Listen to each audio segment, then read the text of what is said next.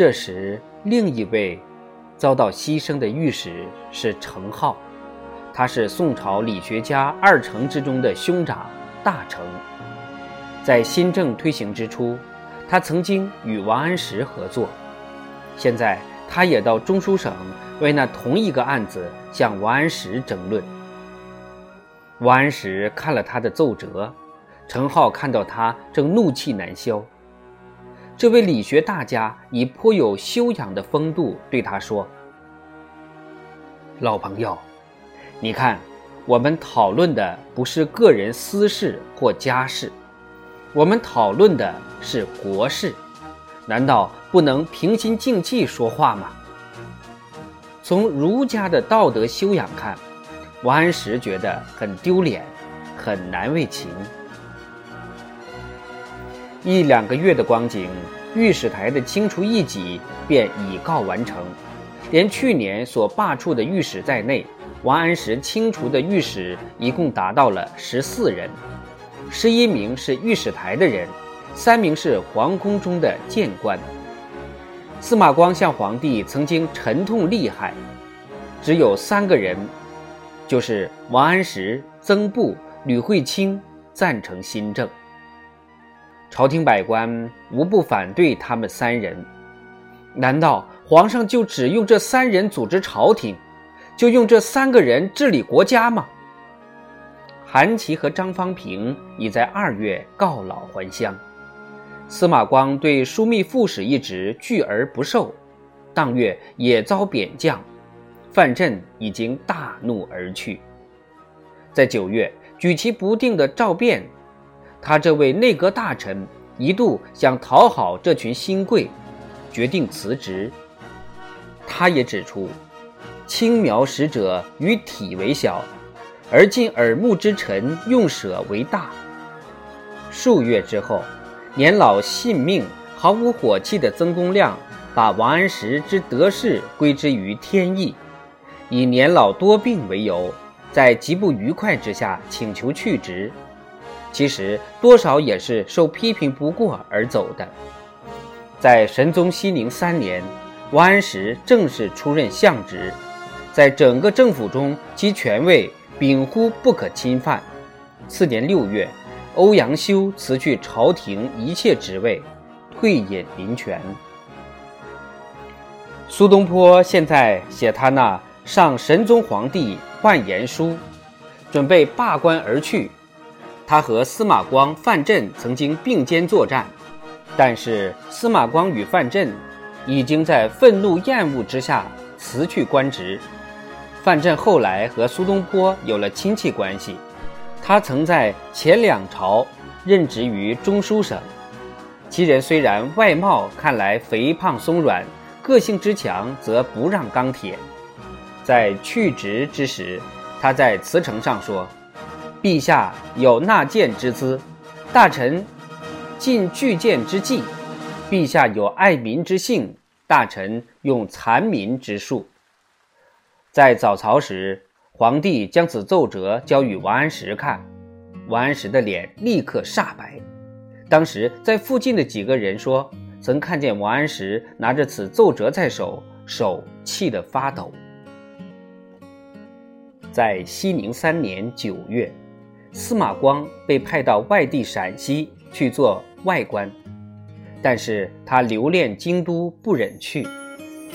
他和王安石诚恳，但有时很严肃认真地讨论新法，书信来往凡三次之后，他才与他完全决裂。皇帝原先仍希望他在朝为官，数次告诉其他大臣说，只要司马光在身边。他不会犯什么大错。皇帝再三再四召他回朝，司马光都欲拒绝。他的话早已说够，皇帝若不肯察纳忠言，而终止其此刚愎的蛮驴奔赴毁灭之途，则他的本分已尽。他在决定辞去一切官职，退隐篱下之时，他仍然怒不可遏。他写给皇上说。安时以为贤则贤，以为愚则愚，以为是则是，以为非则非。产妇安食者，谓之忠良；公难安食者，谓之禅特。臣之才识，故安食之所愚；臣之议论，故安食之所非。今日所言，陛下之所谓禅特者也。福望圣恩，才处其罪。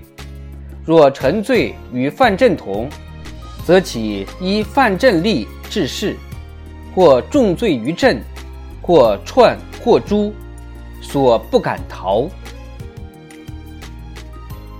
从现在到十五年后，神宗皇帝驾崩这段期间，司马光要闭门不出，倾其全力继续九年前即已开始的历史巨著的写作。后来，神宗皇帝罢黜王安石之后，打算重召司马光回朝主政。司马光唯一的回答仍然是：“皇帝要立即废除新法吗？”由此看来。这两个极端相异的政治思想，一直到最后都是丝毫不变动，而且不可能变动的。可是，在随后一位皇帝哲宗即位的第一年，王安石已死，司马光也卧床病重。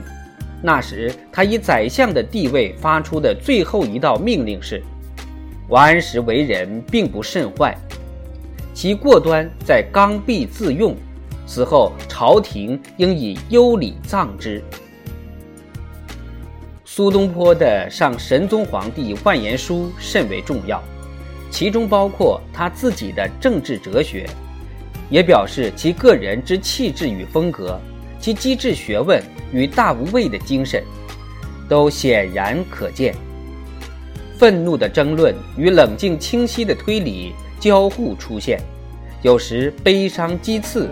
苛酷批评，坦白直率，异乎寻常；有时辩论是非，引证经史，以畅其意；为文工巧而真诚，言出足以动人，深情隐忧，因事而现。在正月，蒙皇帝召见之时，皇帝曾称赞那篇《议学校贡举状》，并命他近臣得失，无有所隐。苏东坡极认真遵办，那是他最后一次尽其所能求皇帝改变主意。这时，所有高官大臣都已去职，一切情势都呈现不利。苏东坡知道，即便自己不遭大祸，至少将遭罢黜，是必然无疑的事。对现代读者最重要的两个论点，一是孟子所说的。君权民授，一是为政当容轻易。他警告皇帝说：“君之为君，非由神权而得，乃得自人民之拥护。为帝王者，不可不知。”他说：“书曰：‘欲临兆民，领乎若朽所之欲六马。’言天下莫危于人主也。”聚则为君民，散则为仇仇。聚散之间不容毫厘，故天下归往谓之王，人各有心谓之独夫。由此观之，人主之所事者，人心而已。人心之于人主也，如木之有根，如灯之有高，如鱼之有水。如农夫之有田，如商贾之有财。木无根则槁，灯无高则灭，水无鱼则死，农夫无田则饥，商贾无财则贫，人主失人心则亡。此必然之理，不可患之灾也。其为可谓从古已然。但是。为人君者，若不容许自由表示意见，焉能得到人的支持？苏东坡进而发挥这一点，我认为是这篇奏议中最重要的，就是政治上不同意一事之原则，御史监察制度便是具体的做法。根据苏东坡所说，一个好政权之得以保持，大部分在于不同的政见合理的发挥其作用。民主政治体制系表现于党派间政见之歧义。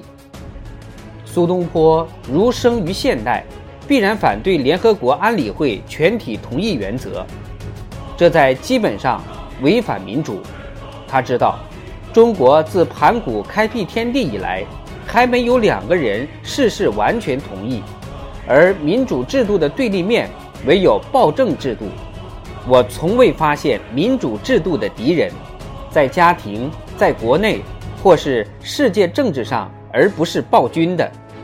苏东坡接着说：“孙宝有言，周公上圣，赵公大贤，犹不相悦，著于经典，两不相损。晋之王导可谓元臣，每与客言，举座称善，而王述不悦，以为人非尧舜，安得美事尽善？”导亦练任谢之。若使言无不同，意无不合，更唱叠和，何者非贤？万一有小人居其间，则人主何缘知觉？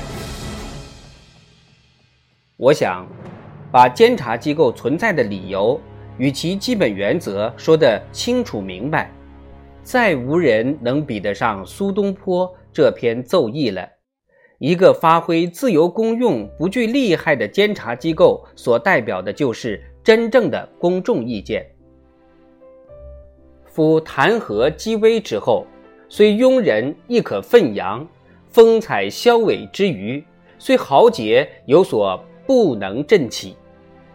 臣恐自兹以往，习惯成风，尽为执政私人，以致人主孤立，既刚一废，何事不生？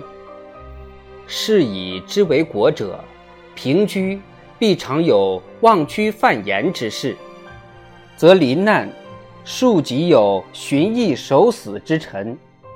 若平居尚不能一言，则临难何以择其死节？他把当时的舆论状况与古代相比，说：“臣自幼小所记，即闻长老之谈。”皆为台谏所言，常随天下公议。公议所与，台谏亦与之；公义所激，台谏亦激之。今者勿论沸腾，愿独言交质，公义所在，亦可知矣。苏东坡比较中国历代政府制度的异同。而发挥监察机构其所以存在之必要，在此，他俨然以倡导者出现，其态度博学，其推理有力，其见识卓绝。古者建国，使内外相治，轻重相权，如周如唐，则外重而内轻，如秦如魏。则外轻而内重，内重之弊，必有奸臣指路之患；外重之弊，必有大国问鼎之忧。圣人方盛而虑衰，常先立法以救弊，以古魁今，则是内重。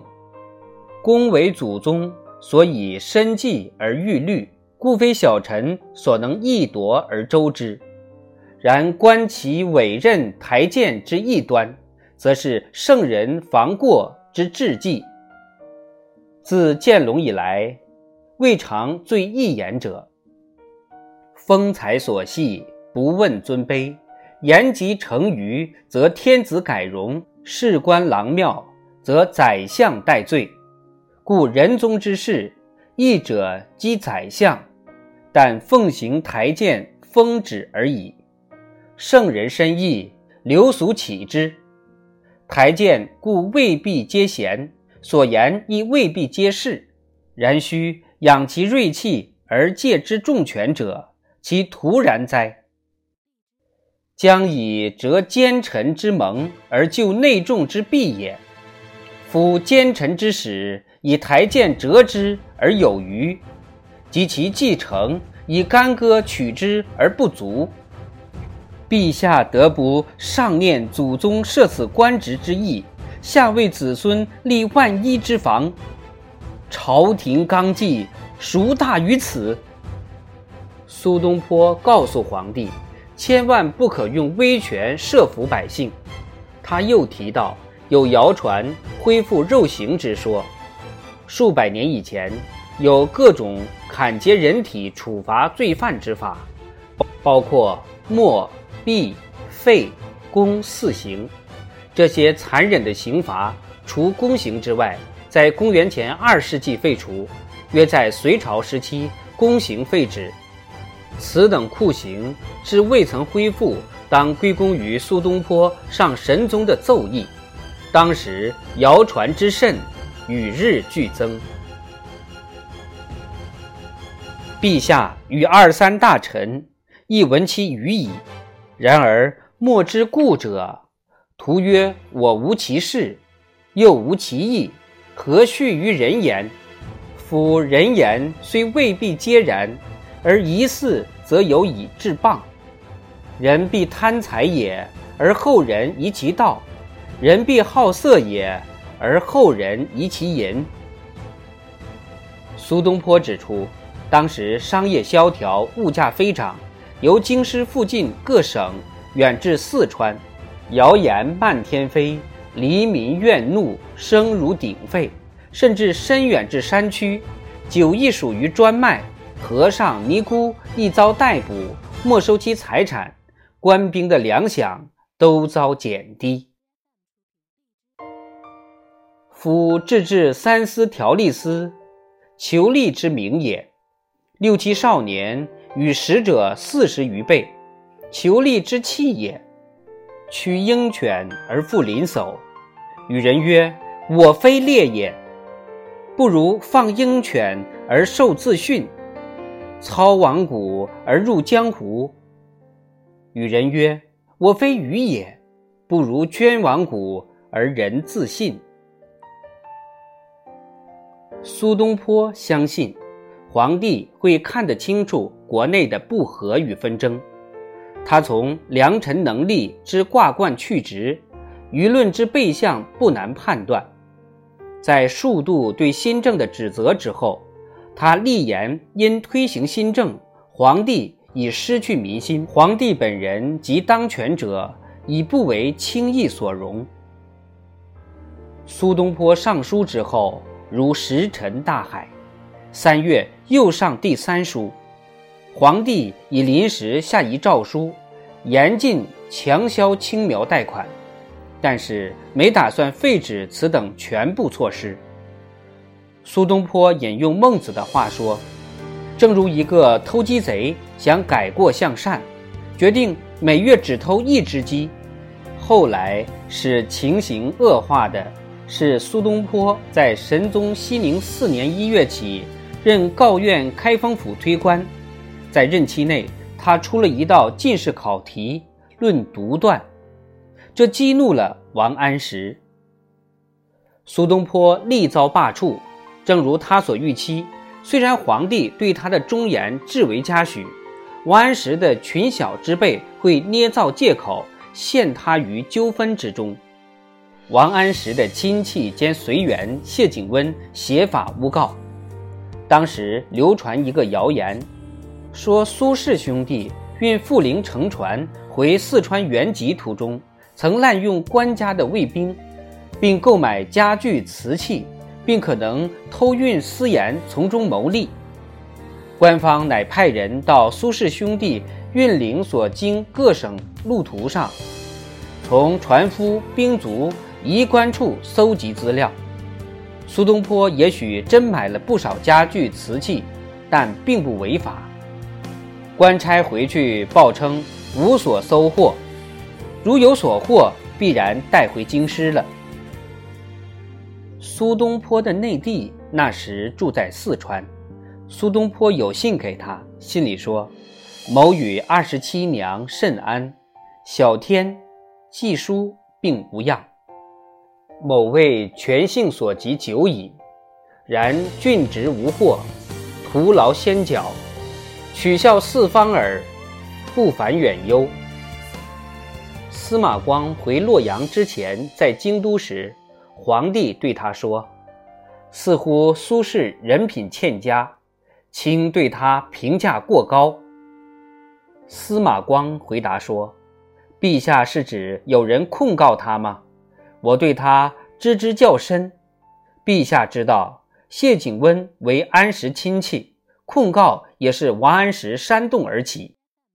再者，虽然苏东坡并非完美无疵，他不比隐秘母丧不报的畜生李定好得多吗？按苏东坡的政绩说。”他而今应当官居太守才是，皇帝也有此意。王安石与谢景温反对，使之任附近一县的判官，但是皇帝欲以改动，任命他为风景秀丽的杭州通判。苏东坡对御史的弹劾不屑于治理，连修表自辩也不肯，任凭官方调查，自己携卷。竟赴杭州上任去了。